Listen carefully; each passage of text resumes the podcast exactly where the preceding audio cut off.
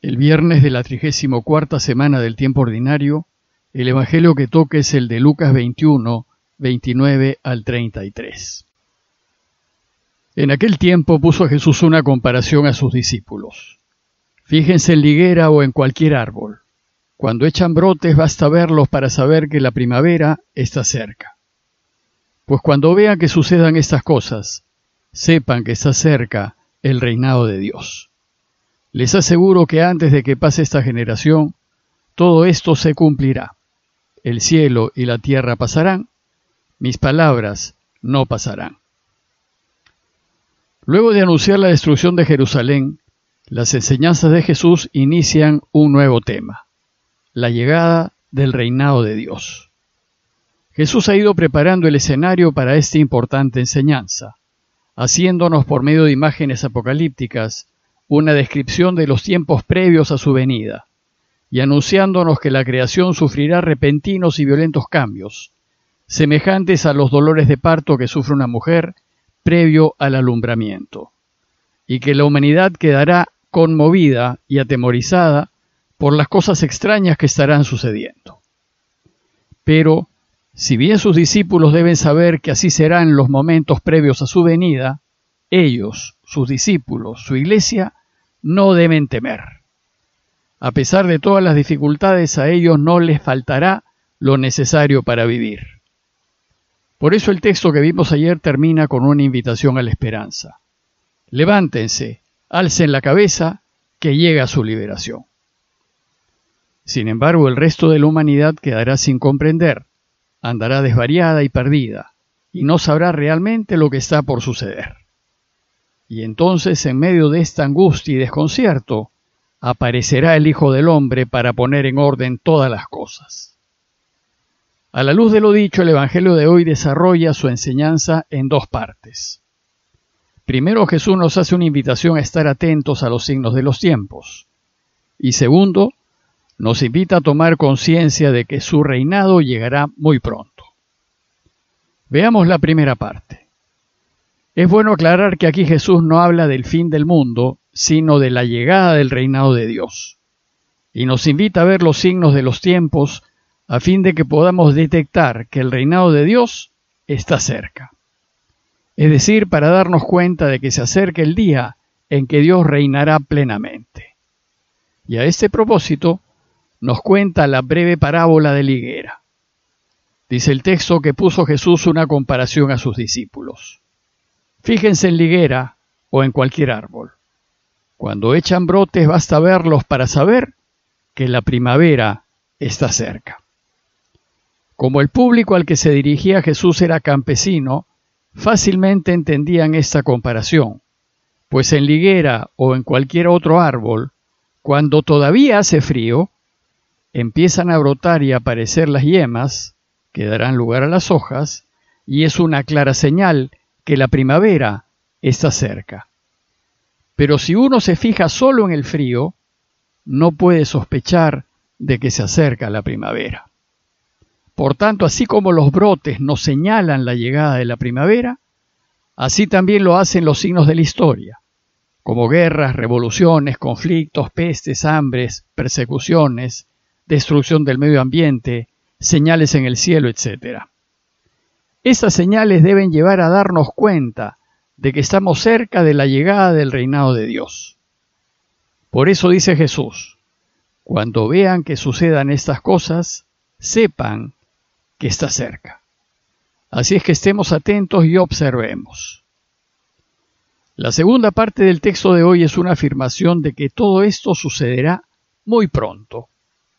Dice el texto, les aseguro que antes de que pase esta generación, todo eso se cumplirá. El texto griego usa la palabra genea, que se traduce por generación. Pero ¿qué quiere decir Jesús al hablar de esta generación? Comúnmente se entiende por generación a aquellos hombres y mujeres que viven en un mismo periodo de tiempo o que han nacido en una misma época. Pero generación también puede indicar a los descendientes de un antepasado común, a una estirpe o raza, es decir, puede indicar a todo un pueblo. Si Jesús se refiere a sus contemporáneos, entonces habría que entender que lo que ha dicho se cumplirá antes de que la mayoría de ellos muera. Lo que es claro es que antes del fin de su generación, Jerusalén fue destruida. Pero si bien la mayoría de los especialistas piensan que el texto se refiere a su generación de contemporáneos, es posible que también se pueda referir a su raza, lo que significa que Israel sobrevivirá como pueblo hasta la llegada del Hijo del Hombre. Y por tanto, la caída de Jerusalén no es el fin del pueblo judío, sino solo un signo en la historia. E Israel, como las hojas nuevas de la higuera, se levantará para ser testigo de la venida del Hijo del Hombre. Bueno, pues resulta que los discípulos pensaron que Jesús volvería por segunda vez cuando muchos de ellos todavía estuviesen vivos. Y entendieron que la destrucción de Jerusalén era uno de los más claros signos del fin de los tiempos que aseguraban su inmediata venida. En consecuencia, la iglesia de esos primeros años vivió en la expectativa de un pronto retorno del Señor. Se trataba de una expectativa llena de esperanza, y podemos imaginar a la comunidad de cristianos despertarse todos los días, emocionados, pensando, ¿será hoy el día de su venida? Pero la iglesia no solo lo esperaba, sino que en sus reuniones pedía con ansias que vuelva pronto, y clamaba, Maranatá, que significa ven Señor Jesús. Bueno, pues era tal la certeza en la inminencia de su venida, que algunos, por ejemplo, en Tesalónica, decidieron no trabajar. Pues ¿para qué trabajar? Si ya está por venir. Ante esta actitud muy poco responsable de aquel que se dice cristiano, Pablo se enfurece y escribe en 2 Tesalonicenses 3:10 una carta escrita en la década de los 40 diciéndoles, si alguno no quiere trabajar, que tampoco coma. Pero los años fueron pasando y Jesús tardaba en volver, y entonces la iglesia empezó a pensar en el retraso de la segunda venida. Y un ejemplo lo tenemos en la segunda carta de Pedro 3, 8 al 9, una carta escrita a fines del siglo I. Dice el autor, una cosa no pueden ignorar, queridos, que ante el Señor un día es como mil años, y mil años como un día. No se retrase el Señor en el cumplimiento de la promesa, como algunos lo suponen, sino que usa de paciencia con ustedes, no queriendo que alguno perezca, sino que todos lleguen a la conversión. Primero, la Iglesia argumenta que los tiempos de Dios no son nuestros tiempos, y que no podemos esperar que Dios se rija por nuestros tiempos. Y segundo, argumenta también que el retraso de la segunda venida es para darnos tiempo a que todos cambiemos de vida y nos volvamos a Él. La Iglesia creyó desde el inicio que como Jesús era el Mesías, ya estamos viviendo los últimos tiempos. Estamos en los tiempos mesiánicos, estamos en el último día. Es decir, estamos en ese tiempo histórico en donde Dios vencerá al mal y establecerá su reinado eterno.